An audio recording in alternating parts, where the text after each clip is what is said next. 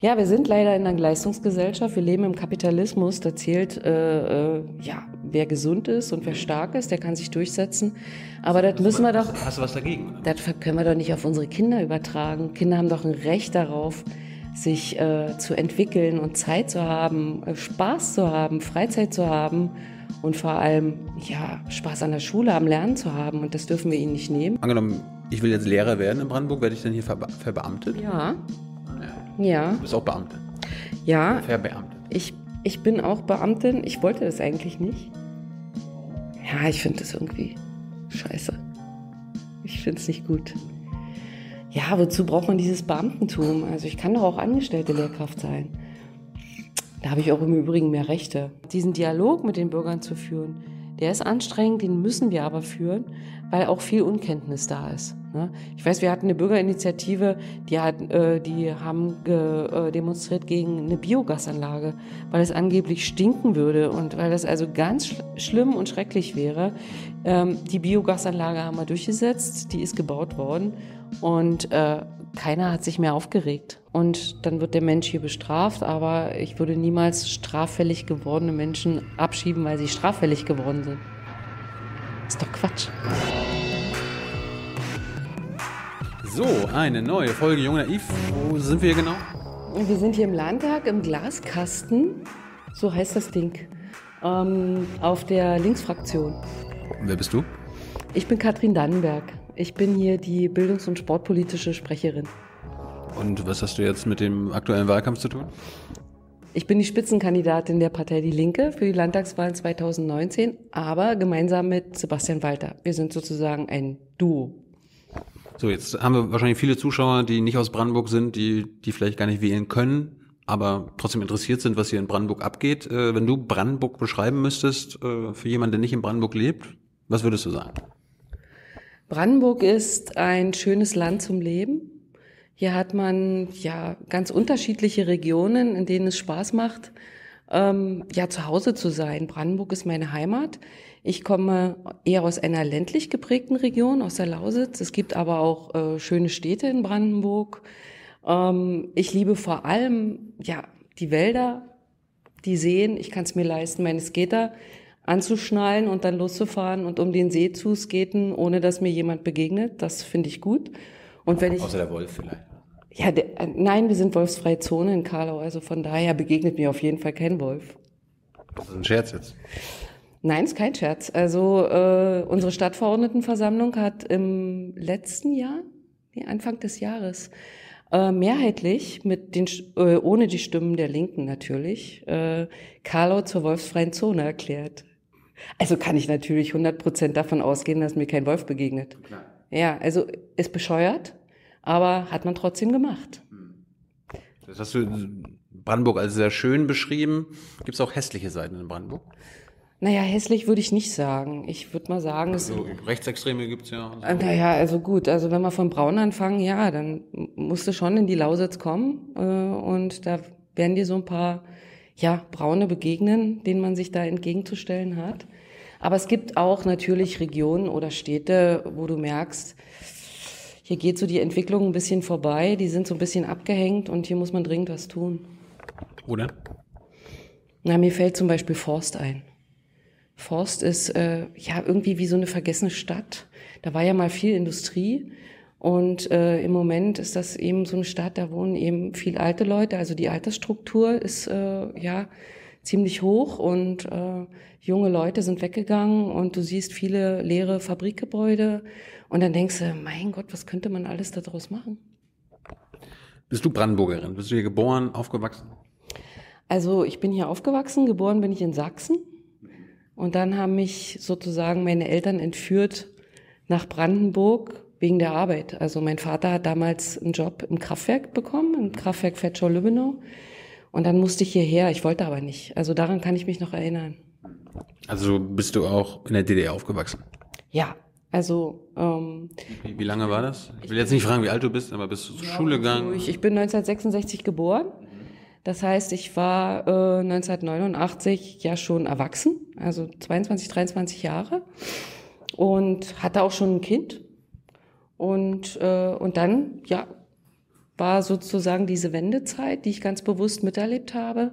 Also eigentlich bin ich heute glücklich, dass ich sozusagen in der DDR groß geworden bin, aufgewachsen bin und dann sozusagen diesen Bruch erlebt habe und in ein vollkommen anderes Gesellschaftssystem gerutscht bin. Warum ist das gut? Weil man sich ein Urteil erlauben kann. Also ich habe teilweise das Gefühl, wenn äh, diese Generation ausstirbt, äh, die in der DDR groß geworden ist oder in der DDR gelebt hat, wird es vielleicht ein anderes Geschichtsbild zur DDR geben. Und äh, das Bild, was man von der DDR kennt, also wenn du tausend Leute fragst, kannst du unter Umständen tausend verschiedene Antworten kriegen. Und das darf aus meiner Sicht nicht vergessen werden, weil dieses Land hatte natürlich seine Nachteile. Ja, also wenn wir über Freiheit sprechen und über Meinung, also Meinungsfreiheit, sich entwickeln können, äh, Freizügigkeit und so weiter. Aber es hatte natürlich auch seine Vorteile. Jetzt muss ich natürlich fragen, du bist bei der Linkspartei, Spitzenkandidat der Linkspartei, warst du früher in der SED? Nein, also ich gebe ehrlich zu, zehnter Parteitag der SED und so, das hat mich eher weniger interessiert. Ich habe damals eher so, naja, Sport gemacht. Also ich habe Leistungssport betrieben, Leichtathletik, hm, ich war ziemlich fleißig. Also ich habe viermal in der Woche trainiert. Ich wollte unbedingt ähm, Olympiasiegerin im Hürdenlauf werden. Ist es geworden? Nein. Ja, also es war ja ziemlich streng. Also ich sollte mit 14 auf die Sportschule gehen. Aber dann kommst du durch so einen Gesundheitscheck und wenn der Staat dann festgestellt hat, du bist nicht ganz gesund, ich hatte irgendwas mit der Hüfte, ähm, dann hat man natürlich nicht in dich investiert. Ich habe aber trotzdem weiter trainiert und habe es zumindest bis zu den DDR-Meisterschaften geschafft. Und ähm, ja, also das war sozusagen mein Sport. Aber ich habe die Anfangsfrage jetzt vergessen. Wo wollte man beide hin gerade? Ja, wir hatten gerade über die DDR und du meintest so, das hat was Gutes, dass du ja. da aufgewachsen bist. Das war zum Beispiel eines. Also ich konnte meinen Sport machen, ich hatte eine gute Bildung und äh, habe 1985 angefangen zu studieren. Was?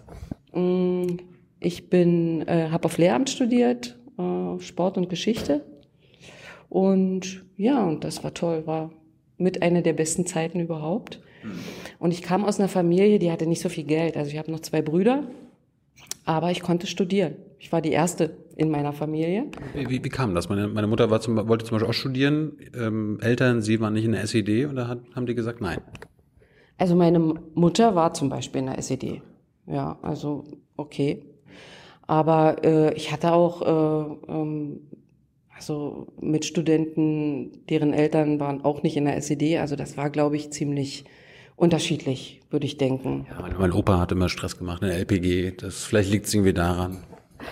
Ja, und das Coole daran war, ich habe das erste Mal in meinem Leben Geld gekriegt. Also ähm, ich habe ein Stipendium bekommen. Das hat jeder damals bekommen. Und wenn du besonders gut äh, studiert hast, dann hast du noch mal einen Leistungsstipp dazu gekriegt. Und das war viel Geld für mich. Also von daher war ich frei. Mein Studentenplatz hat 10 Euro gekostet, also die Miete. Und ich konnte studieren, ich konnte, ja, mich frei ausleben. Hattest du fertig studiert, als die Mauer gefallen ist?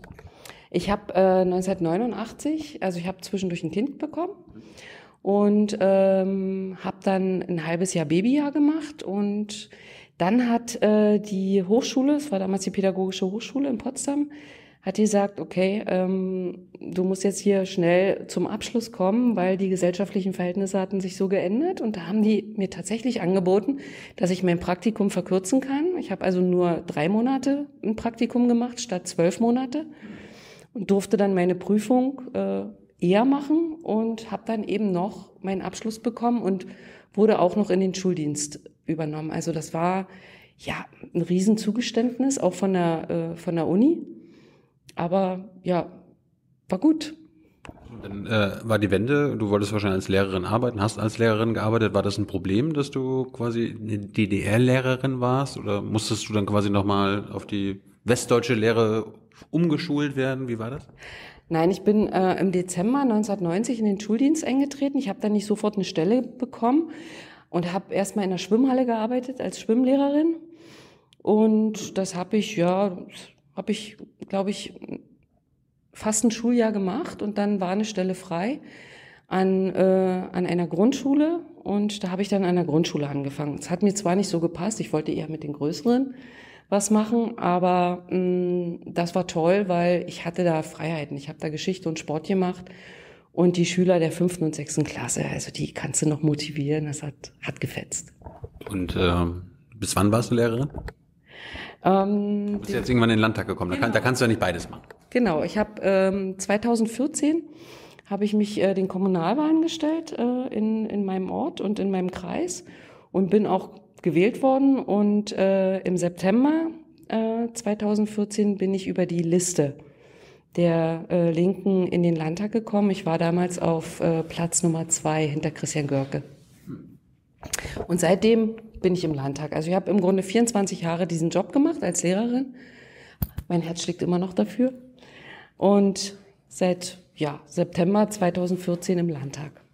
Was ist leichter, äh, mit einer Klasse von sechs, sechs Klässern klarzukommen oder mit so einem Landtag? Also mit deinen Landtagsabgeordneten? Also es ist äh, definitiv äh, leichter, mit Kindern und Jugendlichen zu arbeiten, als mit Erwachsenen. Jugendliche und Kinder sind nicht so festgefahren und äh, sie sind lernwillig und äh, ja, man kann äh, gut in Interaktion mit ihnen treten, aber nur dann, wenn man sich auf sie einstellen kann. Ähm, das ist natürlich etwas, wofür man auch ein gewisses Fingerspitzengefühl haben muss für, für die Kinder und Jugendlichen. Und Erwachsene, also da musste ich schon ein bisschen dazulernen. Also da kommt die Lehrerin Katrin Dannenberg und jetzt wird gemacht, so was ich sage. Das hat natürlich nicht geklappt. Also ich habe viel dazugelernt. Was war deine erste Lernerfahrung im Landtag? Ähm, meine erste Lernerfahrung war, als ich meinen ersten Antrag geschrieben habe, dass man mir gesagt hat, erstens, das geht nicht ohne die SPD, weil wir sind ja eine Koalition. Ich gebe zu, das wusste ich nicht. Ich dachte also, ich kann da einen Antrag schreiben und dann ab die Post. Das war meine erste Erfahrung. Und die zweite Erfahrung war natürlich, ähm, dass ich es lernen musste, tatsächlich, also mit meinem Koalitionspartner, ähm, intensive Gespräche zu führen, um ihn davon zu überzeugen, dass mein Antrag schlichtweg gut ist. Und natürlich eben auch mit der Opposition. Ne? Und ähm, da lernt man schon oder ja, man merkt, man muss kompromissbereiter sein. Man muss sich auch lernen, etwas zurückzunehmen, zuzuhören und äh, aber auch an gewissen Stellen äh, die Kraft zu haben, ähm, bei seiner Position zu bleiben und zu sagen, also los Leute, das muss jetzt kommen, ansonsten gibt's hier richtig Ärger. Das meinst du Grundschule äh, am Anfang, an, Anfang der 90er, irgendwann fünf, sechs Klässler. Was waren da jetzt die letzten Jahre, bevor du in die Politik gegangen bist? Wen hast du da unterrichtet? Dann bin ich an, äh, an eine Oberschule gekommen, in meinem Ort, wo ich jetzt lebe, in Karlau. Und ja, und da wurden mir erstmal meine Grenzen gezeigt von den Jugendlichen. Ich weiß noch meine erste Stunde, ähm, als ich mich da vorgestellt habe, ähm, habe gesagt, wie ich bin und los, wir wollen jetzt mit dem Unterricht anfangen. Da hat man erstmal gelacht. Was willst du? Und also das war schon ziemlich aufregend. Die Wendezeiten, Schülerinnen und Schüler waren damals ziemlich, wie soll ich sagen, äh, naja, revolutionär in vieler Hinsicht. Sind Sie doch heute auch, Fridays for Future und ja, so? aber damals äh, gegen den Lehrer, also ah. ja, Freiheit und so weiter. Ähm, das war schon ja eine Herausforderung und da musste ich mich ziemlich durchkämpfen. Also wenn du mit 20 Kerlen, die noch einen Kopf größer sind, äh, als du selber in der Turnhalle stehst und alle schreien, wir wollen jetzt aber Fußball spielen, weil sie das so gewöhnt sind und ich sage, nee, wir machen erstmal Hochsprung und dann spielen wir ein bisschen Basketball und wenn ihr alle schön lieb seid, dann spielen wir Fußball. Also da musste ich mich schon, muss ich heute noch lachen, ziemlich durchkämpfen. Aber sie haben es akzeptiert. So, jetzt hast du, dann hast du 20 Jahre, also sogar 20 Jahre in der Schule gearbeitet. 24. Ähm, was hast du denn über die Bildungspolitik gelernt? Hast du denn so über die Jahre immer Notizen gemacht? Okay, das müssen wir ändern, das müssen wir ändern, das müssen wir ändern. naja. Bist du quasi in den Landtag mit einem alternativen Bildungskonzept gekommen? Ja, also ähm, man, äh, also ich kann mich an eines erinnern. Ich, äh, ich kannte ja das Bildungssystem in der DDR, das fand ich nicht schlecht. Und äh, dann kam die Wende und dann hat man gesagt, da war ich ja dann Lehrerin und jetzt nehmen wir das Bildungssystem, übernehmen wir das Bildungssystem von Nordrhein-Westfalen. Und äh, ab da gab es dann eben nicht mehr nur die Polytechnische Oberschule und das Gymnasium. Von da an gab es dann Grundschule, Gesamtschule, Realschule, Gymnasium. Und dann gab es die äh, Schulbücher aus Nordrhein-Westfalen und die Lehrpläne aus Nordrhein-Westfalen. Und alles wurde so gemacht wie in Nordrhein-Westfalen. Und niemand, niemand hat uns gefragt, ob wir das gut finden. Ich gebe zu, wir haben die erste Zeit, waren wir davon überwältigt und haben gedacht, naja, okay, müssen wir mal gucken, was hier so passiert. Aber mit zunehmender Zeit wurde auch deutlich, dass es einfach mal Mist ist. Also wenn Kinder ähm, einsortiert werden in verschiedene Schulformen und man ihnen schon vorher sagt, also pass auf, du gehst an die, an die Gesamtschule, da geht sozusagen der letzte Rest hin. Dann kommt die Realschule, da gehen die hin, die ein Handwerk erlernen wollen. Und ans Gymnasium gehen natürlich nur die, die studieren wollen. Und das ist eindeutig eine Diskriminierung von Kindern. Man nimmt ihnen die Möglichkeit, sich zu entwickeln, weil nach der sechsten Klasse wurde das ja entschieden oder schon während der sechsten Klasse. Und das ist einfach mal Mist. Und dann sind natürlich viele Kinder, besonders eben auch aus bildungsferneren Familien oder Kinder, die Probleme hatten oder auch Jungs, die noch keinen Bock auf Lernen hatten, auswendig lernen hatten, die sind einfach mal hinten runtergekippt und wurden einem enormen Leistungsdruck ausgesetzt, der nicht gut ist für die Entwicklung eines Kindes. Und dann kam noch hinzu, dass Erwachsene das natürlich auch ganz gut fanden. Also Eltern haben sich ja auch diesem System angepasst. Und dann begann dieser Wettbewerb, mein Kind muss unbedingt aufs Gymnasium. Und das fand ich einfach Mist. Weil. Ist ja nicht was Richtiges dran, ne? dass man quasi nach vier Schuljahren bei den Kindern misst, wer da die Leistung bringt und wer hier kein Leistungsträger in unserer Gesellschaft ist. Das ist, erkennt man ja offenbar sofort. Ne? Nach zehn Jahren weiß man, was ein Mensch offenbar wert ist für die Gesellschaft. Ist das denn nicht gut? Ich meine, wir sind doch eine Leistungsgesellschaft, da ist das doch in Ordnung. Ja, wir sind leider in einer Leistungsgesellschaft. Wir leben im Kapitalismus. Da zählt, äh, äh, ja, wer gesund ist und wer stark ist, der kann sich durchsetzen. Aber das, das müssen wir doch. Hast du was dagegen? Das können wir doch nicht auf unsere Kinder übertragen. Kinder haben doch ein Recht darauf, sich äh, zu entwickeln und Zeit zu haben, äh, Spaß zu haben, Freizeit zu haben und vor allem ja Spaß an der Schule, am Lernen zu haben. Und das dürfen wir ihnen nicht nehmen. Und wir müssen alles dafür tun, dass Schule ein Ort ist der des Lernens der Begegnung, aber auch äh, ja die Schulzeit eine Zeit ist, in der man sich entwickeln kann.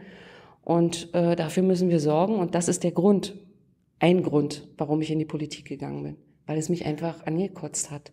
Und weißt du, wenn du Jugendliche vor dir hast in der siebten Klasse, die dann erstmal in der ersten Unterrichtsstunde so ein Gesicht ziehen und du fragst, was ist mit dir los? Und die sagen, ja, ich habe es halt nicht aufs Gymnasium geschafft und du die erstmal aufbauen musst und ihnen sagen musst, du, du bist nicht weniger wert, nur weil du auf der Oberschule bist, ähm, dann gibt das zu denken und daran muss man was ändern und deswegen sitze ich hier. Jetzt ein bisschen näher rankommen, sonst steht mir gleich mein, mein Arm ab. Ähm, wie ist denn das? Jetzt ist die Linke ja mit der SPD seit zehn Jahren in der Regierung. Gibt es jetzt nur noch eine Schule? Habt ihr das jetzt alles hinbekommen? Also die Sozialdemokraten sind nicht so mutig wie wir. Und äh, von daher. Warum, braucht man Mut? Naja, man muss sich natürlich gegen den Mainstream durchsetzen. Ich meine, die Hamburger haben es ja damals versucht. Ne? Die haben ja tatsächlich in der Regierung oder in, äh, äh, in ihrem Parlament durchgesetzt, wir wollen die Gemeinschaftsschule. Und gescheitert ist es an den Eltern. Ja, das ist leider so. Und dann äh, daran sind doch die Grünen ein bisschen zerbrochen. Also hm, Gemeinschaftsschule ist vielleicht doch nicht so gut. Also wir hatten den Mut nicht, das auch wirklich durchzuziehen. Aber äh, die Gemeinschaftsschule ist mittlerweile ein Erfolgsmodell, also auch bundesweit. Also es gibt ganz viele Gemeinschaftsschulen und auch hier. Ähm, na, wir sind noch nicht so weit. Ja, wir haben, äh, darauf komme ich zurück. Also die Sozialdemokraten haben gesagt, ja, nee, also hm, gegliedertes Schulsystem anzufassen, das ist nicht so unser Ding, aber wir gehen einen anderen Weg und das war der Kompromiss. Wir haben gesagt, wir fördern langes gemeinsames Lernen. Also eigentlich Gemeinschaftsschulen. Die Sozialdemokraten haben gesagt, lass es uns nicht Gemeinschaftsschulen nennen, lass es uns Schulzentren nennen. Und dann habe ich so gedacht, okay, es kommt ja nicht auf den Namen an, es kommt darauf an, was drin ist. Also von daher äh, haben wir das jetzt gemacht, gemeinsames Lernen gefördert und äh, wir haben mittlerweile mh, 218 Gemeinschaftsschulen in sozialdemokratisch Schulzentren oder Schulen des gemeinsamen Lernens hier in Brandenburg. Und das ist ein Ziel von uns, dass wir das Stück für Stück ausbauen. Wir, wir bestimmen es nicht von oben herab, sondern wir äh, sagen, äh, jede Kommune, jeder Schulträger und jede äh, Schulkonferenz entscheidet das gemeinsam und entscheidet sich ganz bewusst dafür. Und äh, das hat geklappt. Also 218 Schulen ist schon was. Also das sind auch Grundschulen, Oberschulen und auch Oberstufenzentren. Hast du wieder Proteste von den Eltern? Naja, also man muss viel reden. Aber das ist ja auch der Ansatz. Ich meine, du kannst äh, nicht Schule gestalten, wenn äh, Lehrer nicht mitmachen wollen. Du, du bist auch in die Schule gegangen, du weißt, wenn Lehrer äh, bockig sind und nicht wollen, na, da dreht sich gar nichts. Du musst die Leute mitnehmen. Sowohl die Lehrer als auch die Eltern als auch die Schüler. Und äh, das ist mit diesem Konzept, glaube ich, gelungen. Da gibt es natürlich noch Reserven. Ja, also wenn wir uns den Fachkräftemangel angucken, damit haben wir jetzt zu tun. Ähm, von daher bin ich ein bisschen traurig, dass wir jetzt gerade in dieser Situation sind. Aber wir werden das weitermachen und wir werden vor allem äh, dieses Konzept auch für Gymnasien öffnen. Das wollten die Sozialdemokraten auch nicht. Die haben gesagt, lasst mal die Gymnasien in Ruhe. Und wir wollen aber durchsetzen, dass ein äh, Gymnasium sich auch dazu öffnet, denn äh, äh, Schülerinnen an einem Gymnasium haben auch ein Recht auf gemeinsames Lernen. Gehen wir, gehen wir davon aus, dass ihr am 1. September 50 Prozent bekommt und ihr mhm. könnt alleine regieren. Ihr könnt die Bildungspolitik bestimmen. Mhm. Wie würde die denn aussehen? Also wie, wie, wie würdest du das konkret alles weiter umbauen? Also ich würde definitiv ähm, jetzt nicht von oben herab bestimmen, sondern ich würde diesen Weg ähm, des, der freiwilligen, äh, des freiwilligen Entscheidens hin zu diesem Konzept auf jeden Fall weitergehen. Äh, schrittweise, wie gesagt, wie ich es gerade eben erklärt habe, und würde immer weiter die, äh, die Zugänge zur Bildung immer wieder für alle Kinder ebnen. Also, dass wir hinkommen zu dem Modell des gemeinsamen Lernens der Gemeinschaftsschule mit der individuellen Förderung äh, von Schülerinnen und Schülern entsprechend ihrer Voraussetzungen und natürlich muss man das absichern mit den entsprechenden Rahmenbedingungen, ne? mit, mit multiprofessionellen Teams, die an den Schulen arbeiten, also äh, Sozialpädagogen, Schulsozialarbeiter, Erzieher, die sozusagen an der Seite äh, der Lehrkräfte arbeiten und ja, Schule zu einem Erfolgsmodell machen. Ist es denn heutzutage noch zeitgemäß, quasi so wie wir wahrscheinlich zur Schule gegangen sind, mit 25 Mitschülern in einem Raum zu sitzen und vorne steht ein Lehrer, der mir was erzählt? Also ich hoffe, dass das äh, nicht mehr so ist. Also es gibt ja viele Schulen und Lehrkräfte, die anders unterrichten, die deutlich machen, also dass Frontalunterricht nicht das Allheilmittel ist. Jeder weiß, wenn du äh, so so einen Trichter hast, stell dir vor, so einen Trichter über so einen Schüler und da kommt da so ganz viel Wissen rein und man glaubt, dass davon was hängen bleibt. Das ist ja nicht so. Das weiß man mittlerweile. Und die Methodenvielfalt, die äh, junge Lehrkräfte heute an der Uni mitbekommen, die nehmen sie natürlich auch an die Schulen mit. Es gibt ja auch Fortbildungsveranstaltungen. Und der Frontalunterricht als einzige Methode ist eigentlich nicht mehr präsent, außer vielleicht bei Lehrkräften, die sich nicht ändern wollen. Was war denn deine Methode? Ganz viel. Also äh, ich habe auch frontal unterrichtet, aber ich habe viel Partnerarbeit gemacht. Wir sind viel rausgegangen aus der Schule. Ich hatte viele Kooperationen mit außerschulischen äh, Leuten. Ähm, wir waren viel unterwegs. Ähm, ich habe viele Stuhlkreise gemacht. Also so, dass Unterricht Spaß macht. Wochenpläne erstellt und ja, mich auch an die Schüler so ein bisschen angepasst. Was wollen die? was tut Ihnen gut, was tut So wenig wie möglich, dann am besten keine Hausaufgaben und äh, wenn du Tests schreibst, gib, gib, uns die Fragen schon mal vorher. Du, das tatsächlich, ich bin irgendwann äh, äh, dahin gekommen, dass ich kaum noch Hausaufgaben aufgegeben habe. Also wenn dann freiwillig. Kein Wunder, dass du eine tolle Lehrerin warst.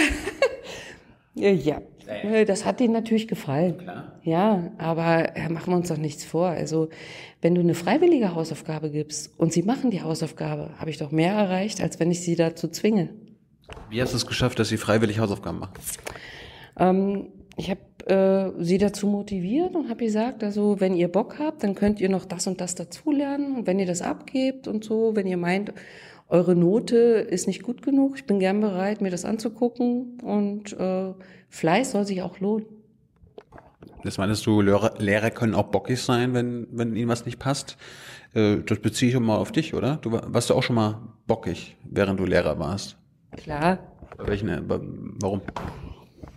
Also, äh, es hat mich schon geärgert, wenn wir eine Klassenarbeit geschrieben haben oder irgendeine so Kontrolle und die ist schlecht ausgefallen. Dann habe ich immer zu meinen Schülern gesagt, äh, so viel Rotwein kann ich gar nicht trinken, wie ich mich ärgere. aber ich habe das auch immer auf mich bezogen und habe dann gedacht, irgendwas hast du schlecht gemacht, dass sie halt nicht gelernt haben oder so. Und habe immer versucht, dann meinen Unterricht auch zu ändern. Und versucht also flexibel zu sein, auf möglichst auf jeden Einzelnen einzugehen. Und das hoffe ich, dass das viele Lehrkräfte machen. Ich glaube schon, dass, dass die meisten das tun so angenommen, äh, du bist ja jetzt nicht in der Regierung, angenommen, die Linken sind Teil der nächsten Regierung, wäre dann quasi Bildungsministerin das Amt für dich? Also Kultusminister heißt das ja hier, oder? Nee, heißt, hier heißt es Bildungsministerin. Das heißt überall Kultusminister, ne? Ja, in Brandenburg heißt es Bildungsministerin, weil äh, ähm, das Wissenschaftsministerium ist nochmal extra. Ja, obwohl das ganz gut wäre, wenn Bildung und Wissenschaft zusammen ein Ministerium wären, aber das ist Sache der, der nächsten der nächsten Koalition, der nächsten Regierung. Aber Bildungsministerin? Bildungsressort wäre schon cool. Also ich finde es immer schwierig, muss ich sagen, wenn äh, so wie äh, Kram-Karrenbauer, so heißt sie wohl, jetzt Verteidigungsministerin äh, geworden ist, da ist immer so mein erster Gedanke, boah, die traut sich ganz schön was zu. Weil ich könnte es mir nicht vorstellen, also so einen Job zu machen und von der Materie gar keine Ahnung zu haben. Aber ich äh, äh, komme aus der Bildung, ich habe das 24 Jahre gemacht und da macht dir so schnell keiner was vor in so einem in so einem Ministerium, weil du hast ja Kenntnis von der Materie und von daher zutrauen würde ich es mir. Es kann ja sogar passieren, dass die Linken äh, die stärkste Kraft in Brandenburg werden und bei einer Koalition damit quasi dem MP stellen, den Ministerpräsidenten oder Ministerpräsidentin. Wer macht das dann vor euch beiden? Ene mene mu, heraus bist du, keine Ahnung. Keine Ahnung. Ja. Gab es schon mal eine Ministerpräsidentin in Brandenburg? Nein. Das wäre doch was. Waren immer Kerle, ja. Deswegen ist das Paritätgesetz so gut. Aber äh, hast du Bock oder willst du lieber Bildungsministerin werden? Ah, das ist so eine richtig blöde Frage, wenn das jemand hört. Wenn das jemand hört, dann heißt es gleich Dannenberg, äh, äh, ja, will Minister. Ja, habe ich die anderen auch gefragt. Ja, äh, nein. Du, äh, du hast gesagt, äh, es ist ein Kopf-an-Kopf-Rennen. Und, äh, ich wollte nur wissen, ob ihr beide, ihr seid ja zwei Spitzenkandidaten, habt ihr ausgemacht, wer im Fall der Fälle? Na klar, mal das ausgemacht. Gut, dann mehr, mehr willst du wahrscheinlich eh, eh nicht sagen. Jetzt seid, jetzt, seid, jetzt seid ihr ja seit zehn Jahren hier an der Macht. Wie läuft's denn so für Rot-Rot? Äh, ist das schon der Hort des Sozialismus? wenn, wenn, nein, warum nicht? Warum, warum, habt ihr den Kapitalismus in Brandenburg immer noch nicht abgeschafft? Tja, da bräuchte man halt so ein bisschen den Bund dazu und so, das wäre schon ganz cool, aber im Bund sind wir halt in der Opposition. Wenn wir da in der Regierungsverantwortung wären, das wäre schon cool. Also im Bund, Rot-Rot-Grün, wenn Schulz äh, damals äh, äh, den Arsch in der Hose gehabt hätte und sich offen dafür bekannt hätte, dann äh, wären die Bundestagswahlen vielleicht anders ausgegangen. Aber das hm, weiß man nicht. Ähm, wie läuft's mit Rot-Rot? Hast du gefragt? Ja, also ich find's äh, äh, jetzt mal gut. Also die letzten fünf Jahre, ähm, in denen ich jetzt hier war, äh, da gibt es ganz viel auf der Plusliste, wo ich sage, gut, da kann ich in den Spiegel gucken, da haben wir unheimlich viel erreicht. Aber man muss natürlich eben auch zugeben, also das ist eine Basis. Es ist ja in den Jahren davor auch einiges schiefgelaufen. Also wenn ich mir überlege, was sie da an Personalabbau betrieben haben, das haben wir bei den Lehrern ja auch gemerkt, da wurden ja kaum Lehrer eingestellt. Also es war so eine beschissene Personalpolitik, die man da betrieben hat. Und das ist ja in anderen Ebenen auch so gewesen bei der Polizei und so weiter. Ne? Und das haben wir gestoppt. Also wir sind jetzt an dem Punkt, wo wir so viel, wieder so viel Personal haben wie 2010. Das ist schon mal ein Erfolg. Ne? Oder, oder wir haben die Kommunen besser ausgestattet. Oder wir haben unheimlich viel Geld in die Bildung investiert. Wir haben das letzte beitragsfreie Kita ja. Also ich könnte jetzt die Liste, könnte ich ganz viel aufzählen. Was, was glaubst du denn, wenn hier Brandenburger Brandenburgerinnen äh, zuhören, was ist denn der größte, größte Erfolg von euch gewesen? Was, was, was, welche Entscheidung, welches Gesetz war das folgenschwerste für Brandenburg? Ich glaube, das kann man nicht auf ein Gesetz.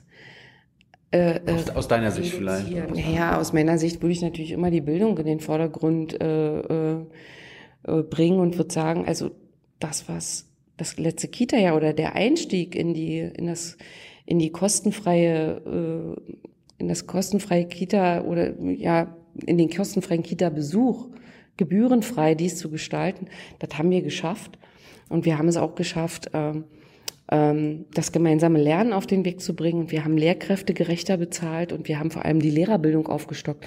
Das sind also Erfolge, wo ich sage, ey, das finde ich gut. Ja, aber es gibt natürlich auch in anderen Bereichen natürlich Erfolge, wo wir sagen, okay, das ist genauso gut. Aber wie, wie kann das sein, dass es in Brandenburg immer noch Geld kostet, mein Kind in die Kita zu stecken? Ich, ich, kenne Menschen, die aus Berlin rausziehen müssen, weil sie sich die Miete in Berlin nicht mehr leisten müssen, wohnen dann in Brandenburg und müssen dann aber hier in Brandenburg die Kita bezahlen, was dann quasi das wieder wettmacht, was man versucht hat einzusparen. Dann bin ich natürlich auch ganz neidisch auf Berlin. Ich sage immer zu meiner bildungspolitischen äh, äh, Kollegin Regina Kittler, äh, da habt ihr gut gemacht. Also wir waren aber schneller, was die Lehrerbezahlung betrifft in äh, Bezug auf Berlin. Um das ist eine Frage der Prioritätensetzung, weil wir, ich habe damals gesehen, wir haben unheimliches Problem, Lehrkräfte anzuwerben. Wir, wir haben ein Problem, dass wir kaum genügend Lehr Lehrer haben und deswegen haben wir als erstes die A13 und die E13, also eine höhere Besoldung für die Lehrkräfte, für alle Lehrkräfte eingeführt. Berlin war noch nicht so weit und, äh, und haben dann die Priorität gesetzt, gut, beitragsfreies Kita-Jahr, das letzte Kita-Jahr und wir werden jetzt das schrittweise ausbauen. Eigentlich nicht schrittweise, wir werden, und das steht so in unserem Wahlprogramm, sofort die Beitragsfreiheit. Also wenn wir was zu sagen haben, beitragsfrei, komplette Beitragsfreiheit für alle. Aber warum ist die SPD denn dagegen? Also ich, ich meine, ich komme ja aus MacPom, da gibt's ja auch eine SPD mit der CDU, die haben auch jetzt Kita frei eingeführt. Also ja. ja, die SPD und auch die Grünen, die haben, also wir haben das ja schon immer drin, ne? haben gesagt, also Beitragsfreiheit muss kommen. Aber da war man noch auf dem Trip zu sagen, Qualität kommt vorher. Erst kommt Qualität, dann kommt Beitragsfreiheit. Wir haben gesagt, wir müssen beides machen, das eine schrittweise, das andere sofort. Und äh, mittlerweile gucken äh, in das, was die SPD sagen, was die Grünen sagen, sagen natürlich jetzt alle beitragsfrei. Ja? Und ist doch gut. Also links wirkt. Aber ähm, angenommen, ich will jetzt Lehrer werden in Brandenburg, werde ich dann hier verbe verbeamtet? Ja. Ah, ja. ja. Du bist auch Beamte. Ja. Verbeamtet. Ich, ich bin auch Beamtin. Ich wollte das eigentlich nicht. Ja, ich finde das irgendwie scheiße. Ich finde es nicht gut. Ja, wozu braucht man dieses Beamtentum? Also ich kann doch auch angestellte Lehrkraft sein. Da habe ich auch im Übrigen mehr Rechte. Ne? Ich kann noch streiken als Angestellter. Als Beamtin darf ich das nicht. Das ist zum Beispiel so ein Problem. Ähm, ja gut, als Beamtin hast du natürlich äh, auch Vorteile, hast eine Pension und so. Äh, ja, darfst aber auch nicht deinen Mund unbedingt immer so sehr aufreißen. Also hm, das, dessen muss man sich im Klaren sein. Was hat das mit der Pension zu tun? Nee, also äh, die Pension kriegst du. Aber als wenn du jetzt als Beamtin in, in den äh, Dienst des äh, Staates oder des Landes Brandenburg bist, dann hast du natürlich auch Verpflichtungen. Ne? Eines äh, ist eben, du darfst nicht streiken ne? und du musst deinem Arbeitgeber loyal gegenüberstehen. Aber dafür gibt's ja Gewerkschaften, in denen du dich organisieren kannst und dann entsprechend auch engagieren kannst. Ja, also du wirst beamtet in Brandenburg. Das ist ein Vorteil und dadurch äh, äh haben wir natürlich auch, ich glaube, mehr Erfolg mit unserer Lehrkräfteanwerbung, als das Berlin hat. Mhm. Machen die jetzt nicht auch? Ne? Die wollen, glaube ich, auch, oder? Da gab's ja die Diskussion mit Verbeamtung oder nicht müsstest du als bildungspolitische Sprecherin wahrscheinlich besser wissen als ich. Ich weiß es nicht. Also ich glaube, die wollen eher in diese Verbeamtung auch gehen, weil sie unbedingt natürlich auch ein Problem mit den Fachkräften haben.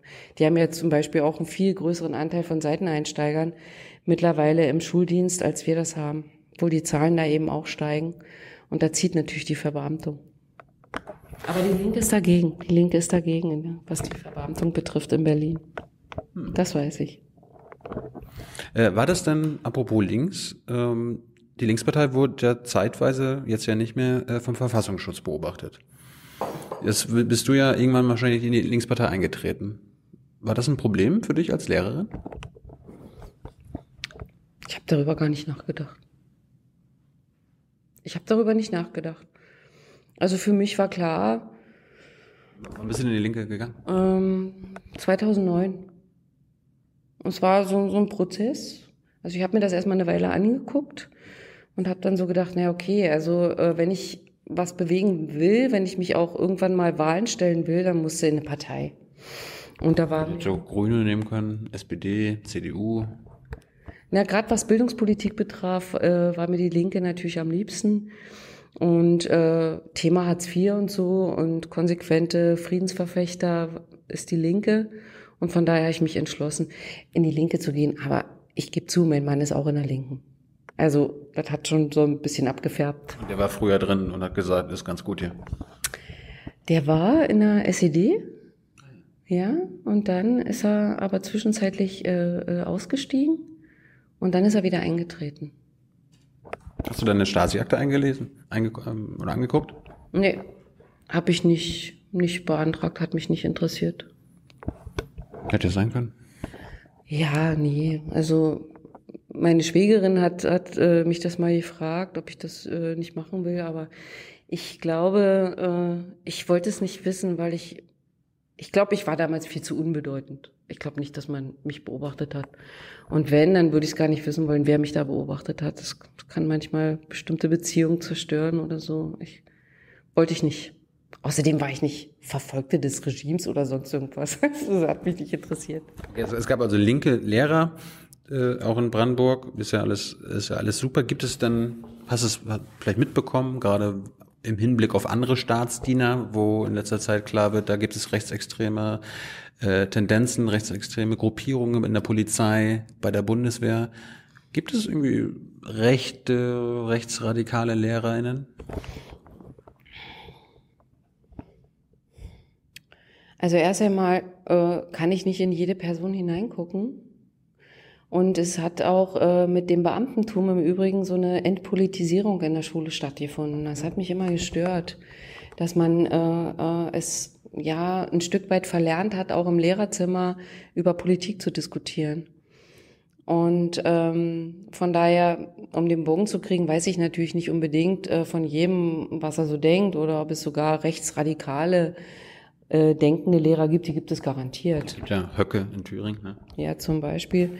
Aber ähm, das dürfen sie natürlich im Unterricht äh, äh, nicht deutlich machen. Ne? Und selbst wenn, wenn sie es denn täten, dann würden sie Ärger kriegen. Das hoffe ich zumindest.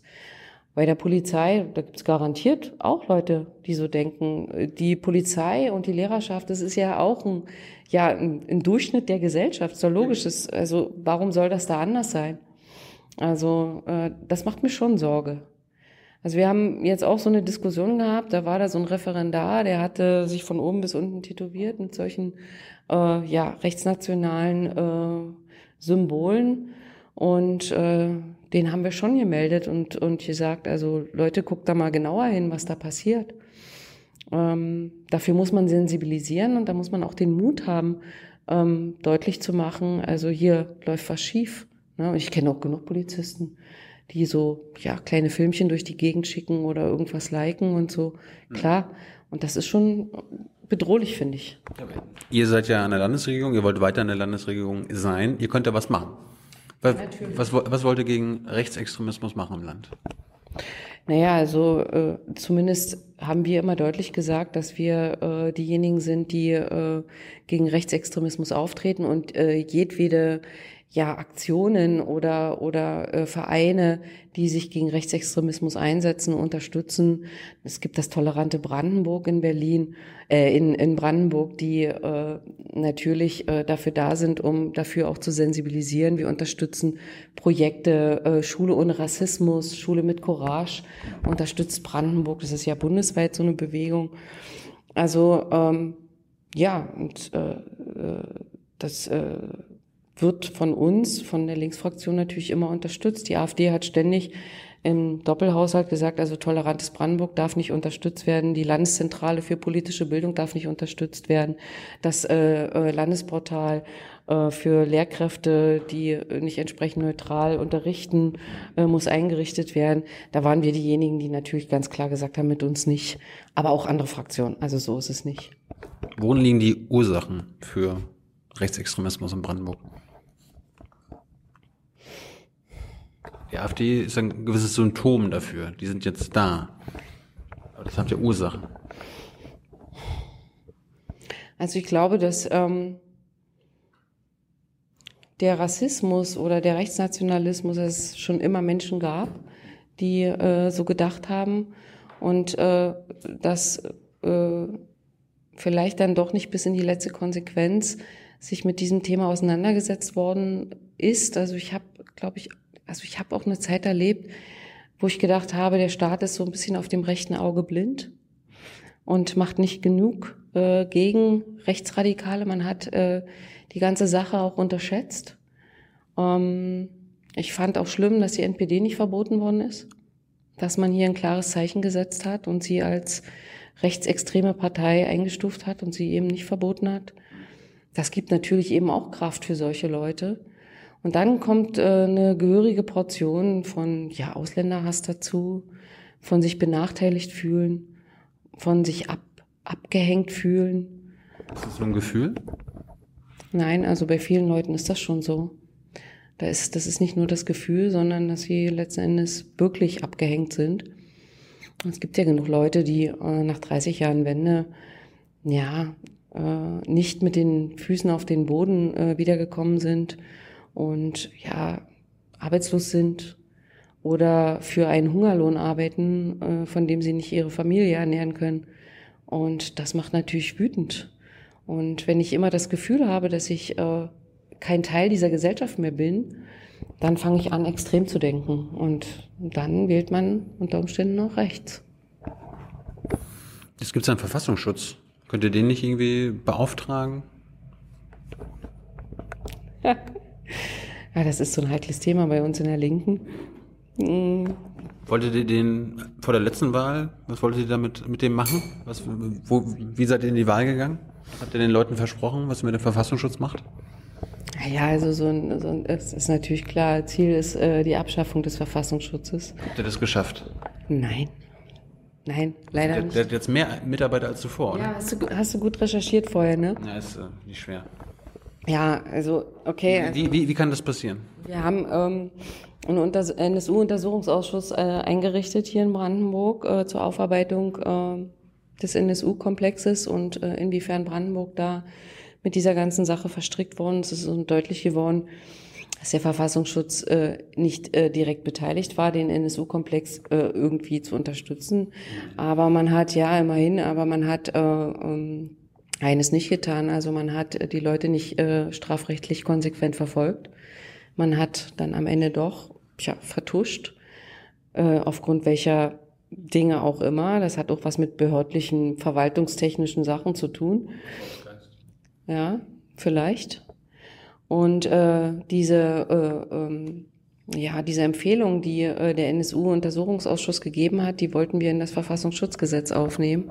Was waren das für Empfehlungen? Naja, das war natürlich, dass so ein Verfassungsschutz auch eine bessere Kontrolle braucht. Also die Parlamentarische Kontrollkommission muss gestärkt werden und muss unterstützt werden, damit sie diesen Verfassungsschutz auch entsprechend kontrollieren kann.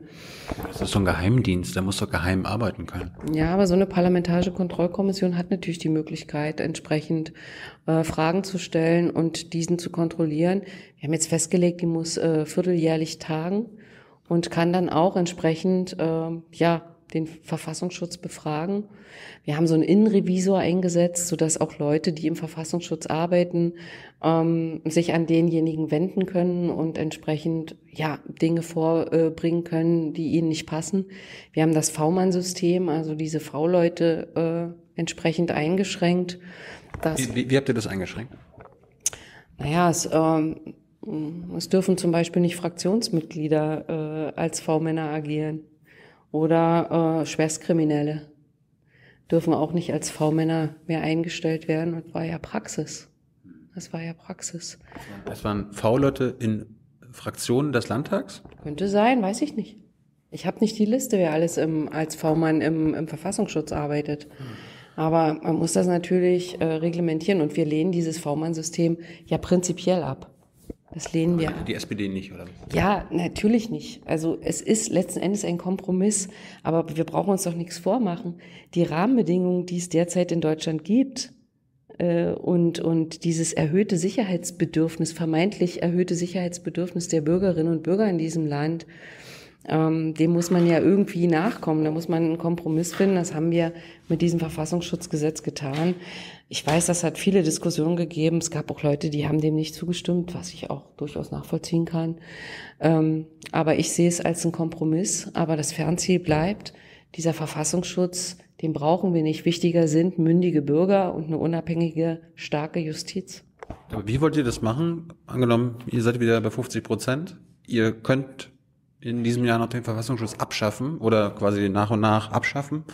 Wie soll denn der Rechtsextremismus zum Beispiel, wie, wie soll da geforscht werden? Oder wie, wie, wie soll das kontrolliert werden? Soll die Polizei das machen? Soll Bürgerwehren das machen? Ja, erstmal brauchen wir äh, ähm, äh, starke Menschen, die sich dem entgegenstellen und die offen da Gesicht zeigen und auch dem entgegenwirken. Also es braucht natürlich eine starke Gesellschaft, die sagt, also braun brauchen wir nicht. Wir sind hier eine bunte Gesellschaft und äh, wir haben Meinungsfreiheit, aber es gibt Grenzen. Und dazu gehört natürlich eine entsprechende Bildung, Aufarbeitung der Geschichte, guten Geschichtsunterricht, guten Politikunterricht. Auf der anderen Seite braucht man natürlich auch eine Polizei, na, die dem Sicherheitsbedürfnis der Menschen entgegenkommt. Und den Verfassungsschutz, den wollen wir abschaffen. Dem kann man so etwas wie so eine Koordinierungsstelle entgegenstellen, die die sozusagen äh, dokumentiert oder sammelt, was es für verfassungsfeindliche äh, ja, Strömungen gibt und äh, ja, antisemitische, rassistische Strömungen, also dass man das sammelt in so einer Koordinierungsstelle, die könnte sozusagen Schritt für Schritt diesen Verfassungsschutz abschaffen. Aber wie das tja, am Ende genau aussehen könnte, das kann ich dir nicht sagen, aber ähm, wichtig ist eine unabhängige Justiz, mündige Bürger und einen, einen investigativen Journalismus. Beobachtet denn der brandenburgische Verfassungsschutz aktuell zum Beispiel Mitglieder in, in eurem Landtag? Wird, wird die AfD beobachtet? Also ähm, man stuft ja diesen rechten Flügel äh, äh, so entsprechend ein.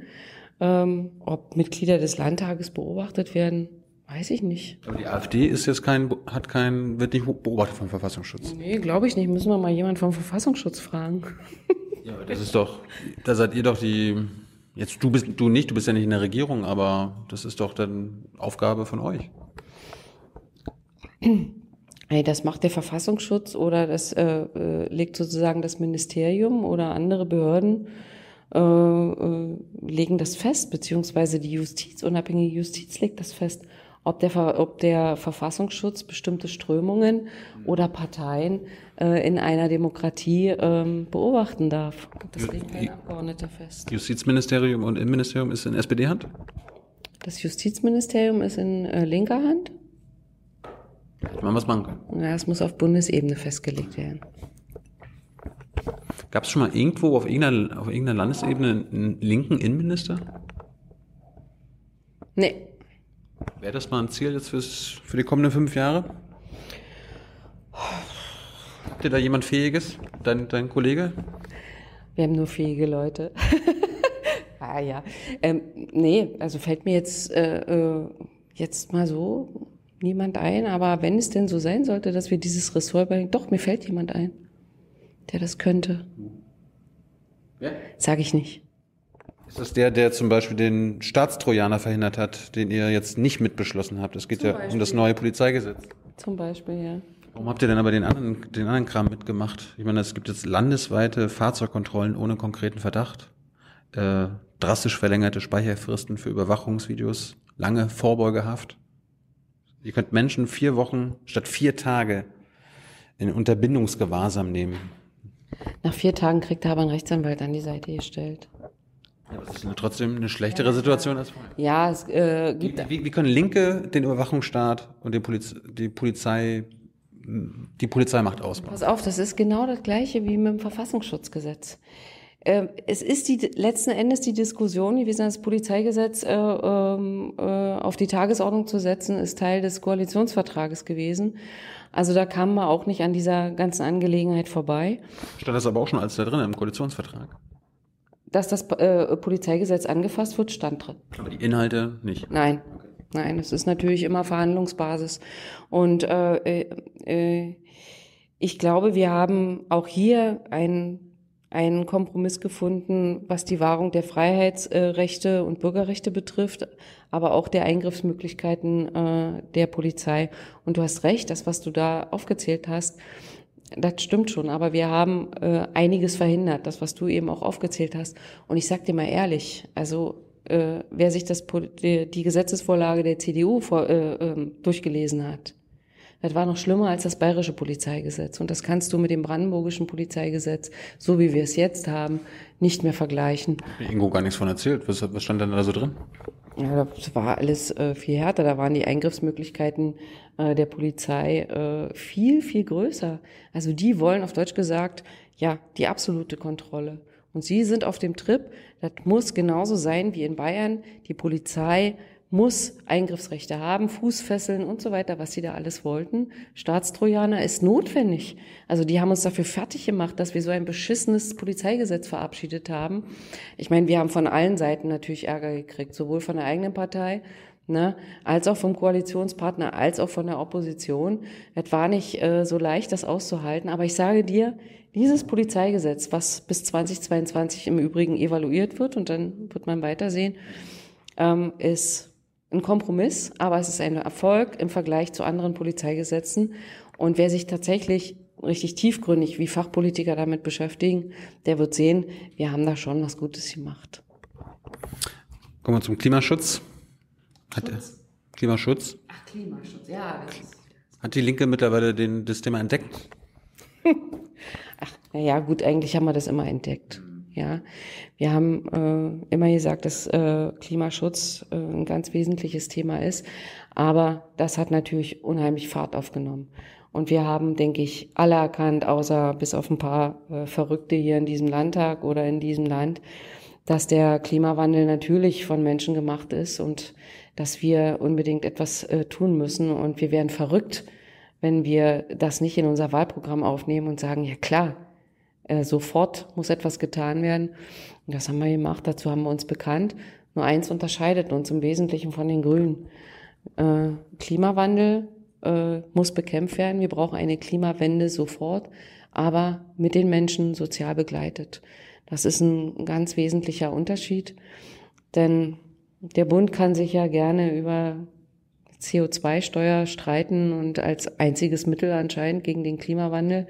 Ähm, äh, aber wenn man das auf, die, auf Kosten der normalen Leute macht und nicht die Großkonzerne angreift, nicht die Großkonzerne, die global agieren, wo man äh, die ihre Waren zigmal über die Meere verschiffen oder mit Flugzeugen nach Europa transportieren und genau dort produzieren, wo die Löhne am niedrigsten sind und die Arbeitsbedingungen am schlechtesten, eben aus Profitinteressen, ähm, der macht da, äh, setzt falsch an. Hm. Erst die Großkonzerne und dann. Auch nicht beides. Auch natürlich beides. Muss man alles, muss man natürlich äh, sehen. Jeder Mensch ist äh, jetzt herausgefordert, auch bei sich anzufangen und zu gucken, wie kann ich, ja, so leben, dass ich ähm, dem Klima gerecht werde. Ich hm. glaube, da ist, da hat sich auch schon einiges bewegt. Also die Menschen haben ja angefangen, auch wirklich tatsächlich darüber nachzudenken. Das merkt man ja auch an den äh, Wahlergebnissen der Grünen, dass äh, äh, Leute wirklich auch Angst haben. Ne? Wir haben ja eine Verantwortung für unsere Kinder, für diese Erde. Und von daher müssen wir raus aus der Kohle, müssen wir ähm, etwas tun, was äh, die, den Verkehr betrifft. Wir brauchen eine klare Verkehrswende und äh, wir müssen auch was in der Landwirtschaft tun. Wir haben dafür eine Verantwortung.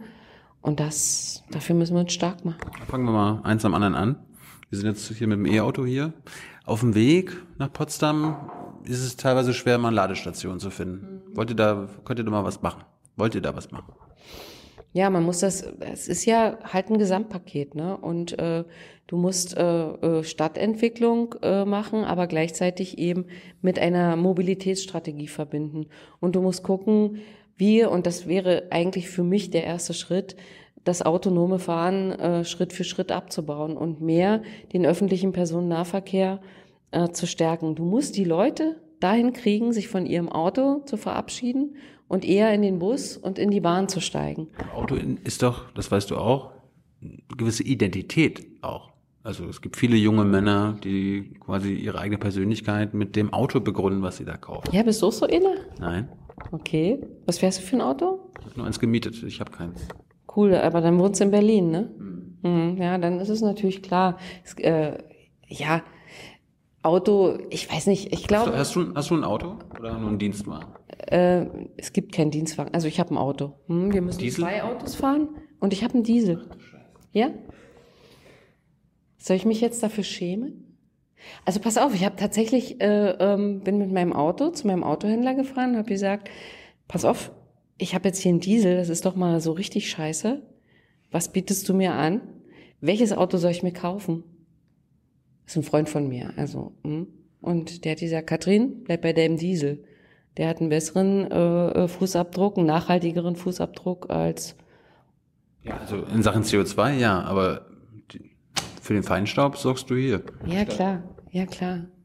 Aber wenn ich äh, ein Auto bekomme, wo mir jemand sagt, okay, pass auf, dieses Auto kannst du jetzt fahren, das ist klimafreundlich, das ist nachhaltig, dann steige ich um, aber es muss bezahlbar sein. Also ich denke da ja, gut, ich kann bei mir anfangen, ja, aber ich habe tatsächlich auch darüber nachgedacht und ähm, ich habe noch keins gefunden, wo ich sage, okay, also dazu stehe ich hundertprozentig. Du bist offen dafür, ja? Ja, total. Soll ja die nächsten Jahre unsere tolle deutsche Autoindustrie, will ja in den nächsten Jahren so richtig Zeug auf den Markt bringen, auch für Politiker wie dich. Also du pass auf, also wenn ich die Möglichkeit hätte, eher äh, in die Bahn zu steigen oder in den Bus zu steigen, würde ich das sofort machen, weil es ja einfach auch entspannter ist. Ne? Aber wenn ich von Karlau bis nach Potsdam will, dann muss ich äh, erst in Berlin umsteigen ne? und dann nach Potsdam. Dafür brauche ich ungefähr zweieinhalb Stunden. Warum ziehst du nicht einmal nach Potsdam? Hier gleich zehn Meter vom Landtag entfernt. Da brauchst du dann keine, keinen Bus steigen, der die Luft verpestet, kein Auto steigen. Ja, dann kommen wir alle in die Stadt, ne? Und äh, nein, niemals. Also äh, Potsdam ist nichts für mich. Es ist eine schöne Stadt, aber ich bin ein Landei und äh, wohne gerne auf dem Dorf. Das ist, ja, das ist so. Das ist, hat ja auch was für mich mit Lebensqualität zu tun und äh, mit Ruhe und ja, zu sich kommen. Es ist auch meine Heimat. Potsdam ist nicht meine Heimat. Es ist mein Arbeitsort. So. Die Linken sind seit zehn Jahren mit der SPD an der Macht. Äh, kennst du denn euren CO2-Fußabdruck? Also wie viel CO2-Emissionen, wie viel Tonnen haut, hauen Brandenburger pro Jahr raus? Kennst du das? Ich weiß es schon. Äh, ich habe mal, glaube ich, irgendwo gelesen, irgendwelche Reichen, kann das sein, 130 Tonnen, die Reichen? Aber Und es das geht- ist zehnmal, zehnmal mehr als ein Durchschnittsbürger. Also 13 Tonnen, kann das sein? Der, der durchschnittliche Deutsche verbraucht angeblich neun Tonnen CO2 pro Jahr. Ähm, der durchschnittliche Brandenburger, glaubst du, ist er da besser oder schlechter? Verbraucht er mehr oder weniger? Mehr. Der Brandenburg, Brandenburger sind Nummer eins in Deutschland, also im Negativen. Äh, 23,6 Tonnen CO2 pro Kopf und äh, 60 Millionen Tonnen insgesamt Brandenburg. Und das ist seit 2000 so. Und seitdem ihr mit, den, mit der SPD regiert, ist das stabil bei 60. Ihr müsstet aber ganz, ganz, ganz schnell runterbringen. Jetzt habt ihr das in den letzten zehn Jahren nicht hinbekommen. Wie kann ich euch jetzt irgendwie vertrauen, dass ihr das in den nächsten zehn Jahren hinbekommt? Und zwar dramatisch. Das ist natürlich, der Kohleausstieg spielt eine ganz wesentliche Rolle. Ich komme aus der Lausitz. Ich weiß, wovon wir sprechen. Und ähm, ähm, bisher haben wir ja den Kohlekompromiss, was aus meiner Sicht schon mal ein Erfolg gewesen ist. Also, dass da Leute aus den verschiedensten Richtungen zusammengekommen sind und da einen Kompromiss erzielt haben. 2038, für die Lausitz würde es bedeuten äh, 2033. Ähm, wir wissen aber 2030. Ne? Und ich glaube, dass wir das Ziel erreichen können. Ich glaube, das, das können wir. Ähm, und da müssen wir hin. Aber wollt ihr das auch? Ja, steht im Wahlprogramm. Und dann wollen wir es auch. Also es ist ja nicht von ungefähr. Ne? Also ähm, wir müssen das erreichen, diesen Kohleausstieg. Und äh, wir brauchen aber die Leute auch dazu in der Lausitz. Du und ich weiß, was da, was da los ist. Also geh mal zu den Kohlekumpels und geh mal zu den Familien. Die erzählen dir dann natürlich was ganz anderes. Die Akzeptanz dafür ist noch, noch nicht so hoch, als dass sie sagen, na klar. Aber wenn sie eine Perspektive hätten, und wenn sie wüssten, wo geht diese Region hin, dann würde ich äh, oder glaube ich, dass sie auch äh, äh, dazu bereit sind, weil sie wissen, dass wir aus der Kohle raus müssen. Das wissen sie. Aber da die Angst, dass es keine Zukunft für sie gibt oder dass ihre Kinder keine Zukunft in dieser Region haben, die ja schon eine gebeutelte Region auch in den 90er Jahren war, ähm, die ist natürlich auch groß. Ne? Und äh, ich meine, äh, der Bund hat ja jetzt gesagt, 40 Milliarden Euro in den nächsten 20 Jahren fließen in die, in die Regionen, nach Brandenburg, nach äh, Sachsen, äh, Sachsen-Anhalt, Nordrhein-Westfalen. Das ist jetzt nicht unbedingt jetzt der Burner, was das Geld betrifft. Also ich hätte mir mehr Geld gewünscht. Ist es, ist es überhaupt sinnvoll, das Geld quasi in diese Regionen zu geben und nicht, weil am Ende geht es euch allen doch um die Menschen, um die Arbeitsplätze dort vor Ort. Warum macht man, keine Ahnung, so einen, so einen Fonds, wo man quasi 10 Milliarden reinsteckt und da kann man genau ausrechnen, dass wahrscheinlich 20.000 Menschen 20 Jahre lang ein Grundeinkommen von meinetwegen 5.000 Euro bekommen können, damit sie sofort aufhören, dort zu arbeiten, damit wir sofort aus der fossilen, äh, aus dem Abbau aussteigen können. Die haben ihre Lebensgrundlage gesichert, können meinetwegen einen anderen Job annehmen, aber ansonsten haben sie jetzt einfach mal 20 Jahre ein gutes Leben wäre, wäre das keine Option. Naja, also das ist ja, das ist ja auch eine Option. Also äh, das Geld ist ja, es gibt ja schon zig Projekte, wo in Innovation und Infrastruktur und so geplant ist. Ja, aber ich rede davon, das Geld an die Menschen zu geben, nicht an die Unternehmen und bla bla bla. Äh, ja, aber du äh, kannst ja den, äh, den Leuten äh, nur einen sicheren Arbeitsplatz geben, wenn du auch in Wirtschaft investierst. Ne? Davon, davon habe ich ja gar nicht gesprochen. Ich habe nicht von Arbeitsplatz geredet. Ich habe erstmal hier Grundeinkommen, damit sie ganz. Ach so, du kommst mir mit dem Grundeinkommen. Okay. Für, für die Menschen. Für die 20.000 in der Kohle. Die brauchen sich über ihre nächsten 20 Jahre keinen Kopf machen, weil sie vom Staat hier ein Grundeinkommen bekommen, das mehr ist, meinetwegen sogar, als das, was sie jetzt beim, beim Tagebau bekommen. Wir können sofort aussteigen. Ihr könnt eure CO2-Bilanz aufbessern, wäre allen geholfen. Und es wäre vielleicht sogar billiger als das, was der Bund jetzt plant mit seinen 40 Milliarden. Gießkanne. Du pass auf, das äh, äh, ähm, bedingungslose Grundeinkommen wäre tatsächlich eine Idee. Man könnte so eine Modellregion machen ja. mit äh, bedingungslosen Check ich euch die Idee. Ja, aber selbst da haben wir ja in unserer Partei ja auch immer noch Diskussionen. Du bist doch die Chefin. Gibt ja, gibt ja genug äh, Diskussionen dazu.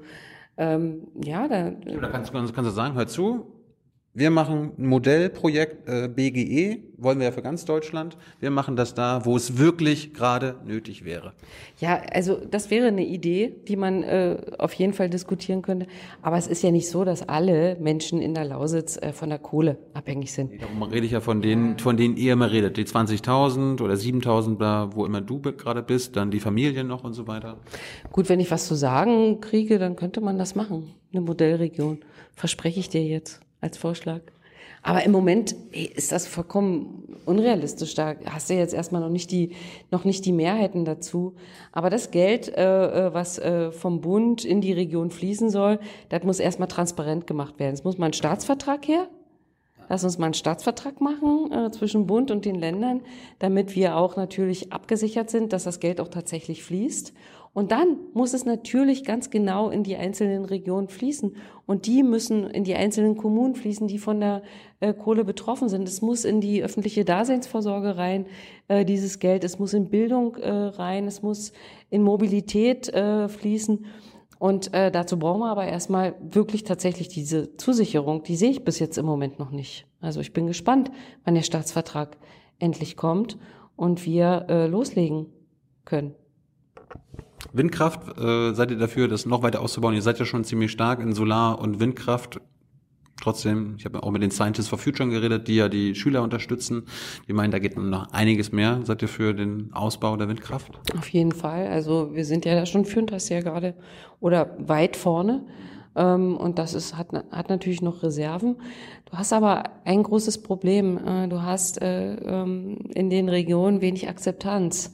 Äh, für Windkraftanlagen. Und das kann ich zum Teil natürlich auch verstehen. Und da muss man äh, natürlich ja viel Durchhaltevermögen haben. Also ich, ich also Über, Überzeugungsvermögen. Also wenn du musst ja mit den Wutbürgern am Ende reden. Natürlich, natürlich. Wie, wie machst du das? Also wir konnten uns zum Beispiel nicht durchsetzen, als es äh, darum ging, dass wir Windkraftanlagen in unserem Stadtwald äh, aufstellen, äh, weil man der Meinung war, also nee, ähm, Der wird nicht abgeholzt, obwohl es gar nicht so ein wertvoller Wald ist, sondern Kiefern. Ja, also man hätte da schon etwas tun können. Wir haben am Ende nicht die Mehrheit dafür gekriegt. Ja, weil die Leute so aufgehirscht sind und solche Angst haben, dass sie davon am Ende, ähm, ja, ähm, beeinflusst werden oder dass es gesundheitsschädlich sein kann. Also du merkst, du musst in diesem Bereich ganz viel Aufklärungsarbeit leisten, weil du hast gerade so einen Drive, wo sie sagen, ja klar, erneuerbare Energien überall, aber bitte nicht in meinem Umkreis. Ja, und diese, diese, ähm, ähm, diesen Dialog mit den Bürgern zu führen, der ist anstrengend, den müssen wir aber führen, weil auch viel Unkenntnis da ist. Ne? Ich weiß, wir hatten eine Bürgerinitiative, die hat, äh, die haben ge, äh, demonstriert gegen eine Biogasanlage, weil es angeblich stinken würde und weil das also ganz sch schlimm und schrecklich wäre. Ähm, die Biogasanlage haben wir durchgesetzt, die ist gebaut worden und äh, keiner hat sich mehr aufgeregt. Ne? Und so ähnlich wird es auch mit den Windkraftanlagen sein. Es muss ein, äh, muss ein Mindestabstand da sein zu den entsprechenden Siedlungen, zu den Kommunen. Aber die Menschen, die es betrifft, die müssen auch entsprechend beteiligt werden an äh, ja, dem Profit dieser Windkraftanlage. Und das haben wir auch verabschiedet. Also die Kommunen werden daran beteiligt. Ab 2020 geht es los. Dann kriegen die Kommunen, die im Umkreis von drei Kilometern so, bei so einer Windkraftanlage stehen, pro Windkraftanlage eine Summe X. Ich glaube, es waren 10.000 Euro und werden dann sozusagen beteiligt und können äh, das in, äh, ja, in das Stadtsäckel stecken und die Kommune entwickeln. Haben die BrandenburgerInnen auch schon oder auch so viel Angst vor Solarkraft? Nein, das glaube ich nicht. Auch da hatten wir eine Bürgerinitiative. Äh, Echt? Ja, also das. Macht Solarkraft auch krank oder was? Ja, das, wir haben am, am Bahnhof hat ein Privator, ein Investor die Flächen gekauft, also wirklich neben den Schienen, ja, was ja sowieso eigentlich niemand interessiert. Und die Anwohner äh, leben dort in diesem, in diesem Bereich. Das ist eigentlich auch Gewerbegebiet. Ne? Und äh, da gab es eine Bürgerinitiative, die wollten das nicht. Wir haben es trotzdem so entschieden. Wir haben die Fläche, also der kann die Fläche nutzen für Solaranlagen. Und seitdem hat sich auch niemand mehr beschwert. Ich kann dir aber nicht sagen, ob die mich noch gewählt haben. Obwohl ich hatte die meisten Stimmen bei der, bei der letzten Kommunalwahl in Karlau. Also von daher kann es nicht ganz so schlimm gewesen sein. Zwei Themen noch beim, beim Klima. Äh, der Weltklimarat sagt, wir müssen, also für Deutschland die Hausaufgaben, wir müssen schaffen, 70 Prozent weniger Fleisch zu konsumieren. Wie, wie, wie wollt ihr das in Brandenburg hinbekommen? Gibt es da einen Plan? Habt ihr da einen Plan? dass äh, wir in Brandenburg weniger Fleisch essen. Also wir, halt damit auch vielleicht weniger Fleisch äh, produzieren, schlachten. Also ähm, die Landwirtschaft und die Menschen, die in der Landwirtschaft arbeiten, sind ja ein großer Teil unserer Wertschöpfung hier in Brandenburg. Es gibt viele, die gerade auch in, in, äh, in meiner Region, die in der Landwirtschaft arbeiten und die davon leben. Und die Förderung für die Landwirtschaft durch die EU ist ja nicht die schlechteste. Das muss man ja auch mal sagen. Die Fördergelder werden jetzt eben äh, im Moment gerade wieder diskutiert. Wie kann man die am besten verteilen? Aber ich glaube, es hat auch was mit Aufklärung zu tun. Also wie viel Fleisch muss ich essen? Überhaupt? Ähm, muss ich überhaupt Fleisch essen? Ich über. Bist du Vegetarier? Ja, du? Nee. Gleich Veganer? Nee. also ich esse Fleisch. Mhm. Also ich, äh, äh weil es mir schmeckt. Ein guter Grund? Also meine Tochter hat mal angefangen, äh, vegetarisch zu kochen und so. Und das hat mir einfach nicht geschmeckt. Also dieses Tofu und so ist nicht so mein Ding. Ich auch nicht. Aber ich habe, äh, ich esse viel weniger Fleisch. Also Immerhin. So. Außerdem bin ich ein DDR-Kind, ja, ja. Einmal pro Woche Fleisch. Ne? Ja, richtig. Und also äh, da achte ich schon drauf. Das wäre wär doch ein Zukunftsmodell. Das. DDR-Modell. Kostenfreies, gesundes Mittagessen für alle äh, Grundschülerinnen und Grundschüler. Das steht auch in unserem Wahlprogramm, das werden wir durchsetzen und da gibt's einmal in der Woche Fleisch. Das ist eine gute Idee. Ja. So, also ja, Landwirtschaft. Ähm, wir brauchen eine ausgeglichene Landwirtschaft. Eine Landwirtschaft, die am Ende ja ein gesundes Verhältnis zwischen Tierhaltung und Landwirtschaft hat. Ja, also CO2-arm. Ganz genau. Und dass du am Ende auch die Gülle, die produziert wirst, wird, dass du die entsprechende Fläche hast, um diese auch äh, so auszubringen, na, ne, dass du den Platz dafür hast und dass du sie äh, entsprechend einsetzen kannst und nicht sonst wohin, sonst wohin bringst. Wir brauchen eine Landwirtschaft, die nachhaltig ist, ne, unter den bestimmten Bedingungen des Tierschutzes und des Pflanzenschutzes. Das wollen wir natürlich. Und dazu musst du aber mit den Bauern reden. Und dann musst du im Gespräch sein mit den Bauern. Warst du schon mal bei einer Bauernveranstaltung? Ja. Das ist schon eine Herausforderung. Ich war kürzlich du, da. was ist leichter, mit Wutbürgern wegen Windrädern zu reden oder Bauern?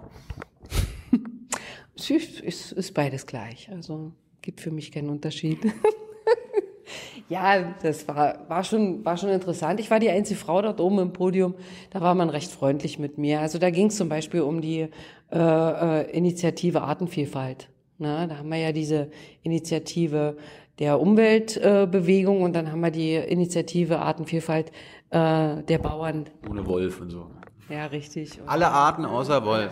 ja, wir versuchen natürlich immer einen Kompromiss zu finden. Meine Kollegin ist so so eine Verfechterin, die sagt immer, alle an einen Tisch und wir versuchen einen Kompromiss miteinander zu finden, damit etwas Gutes rauskommt. Und ich glaube, das ist auch eine gute Sache. Ich glaube, dazu sind die Bauern auch bereit. Aber sie müssen natürlich auch entsprechend, man muss ein Lebensmittel, das muss ja einen Wert haben, das Lebensmittel. Und dazu muss ich auch bereit sein, das zu bezahlen. Na? Und äh, nicht nur Billigprodukte zu kaufen. Da hast du die, äh, die Vermarktungsindustrie für Lebensmittel, die dem natürlich entgegensteht. Ja? Und wo gehst du einkaufen? Wo geht äh, derjenige einkaufen, der nicht so viel Geld hat? Und das muss man natürlich berücksichtigen. Aber ich glaube, dass sich da auch schon etwas verändert hat. Und wir, wie gesagt, wir müssen äh, äh, uns überlegen, wie wollen wir in Zukunft äh, äh, ja eine Agrarindustrie unterstützen. Und dazu gibt es in unserer Partei äh, eine Leitbilddiskussion. Also die sind schon auf dem Weg dahin, dass die äh, ja ins Gespräch kommen mit den Leuten, um dann sozusagen eine Strategie zu entwickeln, wie soll die Agrarwirtschaft der nächsten Jahre hier in Brandenburg aussehen. Und ich finde, das ist eine gute Idee. Und das sollten wir weitermachen. Irgendwas, was ihr verbieten wollt? Irgendwie, es gibt ja so Schlachten und es gibt ja wirklich tierquälerische Methoden auch immer noch in Deutschland. Also ja, klar. Also wir haben einen Tierschutzplan entwickelt. Und wir haben mittlerweile in Brandenburg einen Tierschutzbeauftragten. Das haben wir durchgesetzt. Und das, äh, finde ich, ist ein Anfang. Der ist vielleicht auch hoffnungsvoll, äh, hoffnungslos überfordert. Also der bräuchte vielleicht auch noch mehr Unterstützung. Ich glaube, dass auch die Beratungsstrukturen für, für äh, äh, Bauern ausgebaut werden müssen. Viele Bauern wissen mit äh, sogenannten Pflanzenschutzmitteln, tja, nicht so viel anzufangen. Also da braucht es Beratungsstrukturen, äh, die und auch Leute, die sie unterstützen in dem Einsatz von Pflanzenschutzmitteln. Es muss eigentlich darauf verzichtet werden. Glyphosat sowieso, aber da kennst du ja die Entscheidung der EU. Letztes kurzes Thema zum Klimaschutz noch. Ähm, Brandenburg hat ja auch was mit dem Flughafen zu tun, ne? BER. Ach Gott, BER. Ich habe Woltke das auch schon gefragt. Und? Der war begeistert von meinem Vorschlag. Das Beste, was ihr zum Thema Klimaschutz machen könnt. Ihr als Linke, SPD, meinetwegen Grüne, ihr lasst den Flughafen zu. Ihr macht den gar nicht erst auf, damit es weniger Flugzeuge gibt, die nach Berlin, nach, über Brandenburg fliegen, weil das, das ist Klimaschutz. Ja, wie oft fliegst du Jahr? Ich bin diese noch gar nicht geflogen. Ja, ich auch nicht, aber das macht es ja nicht besser. Du bist vorher bestimmt auch geflogen. Also, kompensierst du? Ja, also das, ja, gut, also äh, das ist ja Es geht ja, es geht ja nicht darum, wir, von heute auf morgen, dass keiner mehr fliegen kann. Wir müssen aber es schaffen, als Deutsche, als Europäer, als Brandenburger weniger zu fliegen. Aber dann für alle. Klar. Und das ist nicht verhandelbar. Betrifft den Reichen sowie auch, sowie auch die Mittelschicht oder den Ärmeren. Na, da bin ich mal gespannt auf diese, auf diese Diskussion. Ja, da wäre ich, wär ich vollkommen bei dir. Ich würde doch sofort diese riesigen Passagierschiffe abschaffen. Diese, ich habe mal so ein riesiges Ding gesehen, als ich äh, in Venedig war. Da ist dieses Ding davor gefahren. Ich habe gedacht, was denn das hier? Und, und eindeutig macht es ja auch äh, diese Stadt kaputt. Wenn wir jetzt im mecklenburgischen Wahlkampf wären, dann würde ich natürlich fragen, ob die Kreuzfahrt, äh, die Kreuzfahrtschiffe überhaupt noch anlegen sollten. Die sind ja unglaublich schmutzig, aber das ist ja in Brandenburg jetzt nicht das Problem. Darum BER. Gut, Können wir den zulassen? Also pass auf, äh, ja, der muss fertig werden. Warum? Ey, hallo, wir brauchen einen Flughafen. Und äh, da sind jetzt schon so viele Milliarden Euro dort reingeflossen. Äh, Nein, also ist ja Quatsch, ist ja unrealistisch. Also der BER muss fertig werden. Äh, äh, Ziel ist Herbst 2020, habe ich gehört. Ähm, Glaubst du, oder? ich sag jetzt mal, ich bin vorsichtig optimistisch, ich habe aber meine Zweifel. Was mich ein bisschen beruhigt ist äh, an der ganzen Angelegenheit, dass äh, aus äh, Brandenburg keine Steuergelder mehr in diesen BER fließen, keine Mittel mehr in diesen BER fließen. Die müssen äh, eigene Kredite akquirieren, um äh, das Ding äh, zu Ende zu bauen. Das finde ich schon mal gut. Und ich finde auch gut, dass wir als Linke äh, zu der Volksinitiative Nachtflugverbot stehen. Also von 22 Uhr bis 6 Uhr morgens gibt es keine äh, Flugzeuge. Das ist doch schon was. Ich hatte Wojtke so verstanden, dass er von 5 bis 6 Uhr ein Nachtflugverbot für gut hält. 5 bis 6 Uhr? Ja, das ist eben so zu der, Herr Wojtke. Ich bin eine Linke. Apropos Fliegen. Ihr seid zusammen in der Regierung und ihr schiebt Menschen nach Afghanistan ab. Wie kann das sein? Wie, kann, wie passt das mit linker Politik zusammen? Dass die Bayern das machen, überrascht uns nicht. Also erstes Mal ist es äh, natürlich am Ende auch, äh, äh, was das Asylrecht betrifft, eine scheiß bundesdeutsche Regelung, der wir uns hier auch zu unterwerfen haben. Und wir haben äh, als Linke uns in, insofern in dieser Regierung durchgesetzt, dass es mit uns keine Asylrechtsverschärfung äh, hier in Brandenburg gab ähm, dass aber durchaus natürlich äh, äh, nach bundesdeutschem Recht Menschen abgeschoben werden können. Wir aber äh, viele Möglichkeiten geschaffen haben, dass es, es den Behörden hier schwerer zu machen. Es passiert aber trotzdem.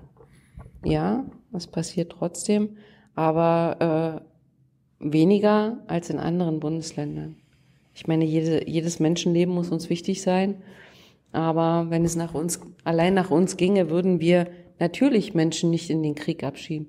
Das ist doch Quatsch. Auch wenn es ein, ein, ein Straftäter ist, der hier in Deutschland straffällig geworden ist. Äh, wir haben äh, diese Menschen unterliegen äh, unserer äh, Strafgesetzgebung genauso wie jeder Deutsche. Man muss die Gesetze ausnutzen oder äh, zur Anwendung bringen und dann wird der Mensch hier bestraft, aber ich würde niemals straffällig gewordene Menschen abschieben, weil sie straffällig geworden sind. Ist doch Quatsch. Jetzt, wie, wie wird das denn in den nächsten, in den nächsten fünf Jahren sein? Es gibt ja wahrscheinlich immer noch Menschen, die hier leben, afghanischer Herkunft, die potenziell abgeschoben werden könnten. Äh, gehst du denn jetzt in den Wahlkampf, wo du sagst, wir schieben nicht mehr ab? Ja, ich würde also, also in Länder, wo Krieg herrscht. Es geht ja, ja nicht um, es geht jetzt, jetzt nicht um alle Abschiebungen, aber es geht um konkrete Syrien, Afghanistan, was ihr ja schon gemacht habt.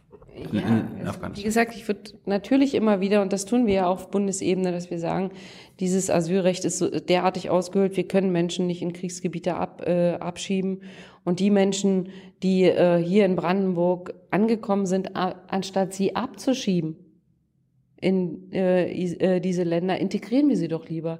Also wir reden jeden Tag da äh, vom Fachkräftemangel, ob im Pflegebereich oder in anderen Handwerksbereichen äh, äh, oder in den Schulen. Also dann nutzen wir doch dieses Potenzial. Die Menschen sind hier. Sie wollen sich hier integrieren. Sie wollen hier arbeiten. Also nutzen wir doch das Geld und äh, bilden sie weiter und äh, ja. Ich höre schon, ich höre schon Dietmar Woidke, der dann jetzt einen roten Kopf bekommt und sagt, ja, aber hier, wir schieben doch nur straffällig gewordene afghanische Männer ab, die wollen sich doch nicht integrieren, sonst wären, dann wären sie doch nicht straffällig geworden. Das weiß er doch auch, dass das eigentlich Quatsch ist, was er da erzählt. Und wir müssen dahin kommen, dass wir sagen, die Menschen, die es bis nach Brandenburg geschafft haben, die hier sind, die heißen wir herzlich willkommen und die werden wir äh, äh hier integrieren, die werden wir hier ausbilden. Ich habe selber einen guten Freund, der ist äh, kurdischer Syrer. Äh, wir haben ungefähr anderthalb Jahre gebraucht, äh, um ihm eine Arbeit zu verschaffen, weil er hat immer gesagt, Katrin, ich will arbeiten, ich will diesem Land was wiedergeben. Und jetzt haben wir es geschafft. In der Gastronomie in Wotschowska arbeitet er jetzt und ist super glücklich und äh, hat sogar einen unbefristeten Arbeitsvertrag gekriegt. Also es gibt noch Leute, die mitdenken können, Arbeitgeber. Und der ist total glücklich. Und ich muss dir sagen, wenn sie den abschieben, gehe ich mit ihm persönlich ins Kirchenasyl oder verstecke den in meiner Wohnung. Der zahlt ja auch Steuern hier, ne? Natürlich. Sollte der auch wählen können bei der Landtagswahl? Ja, sofort.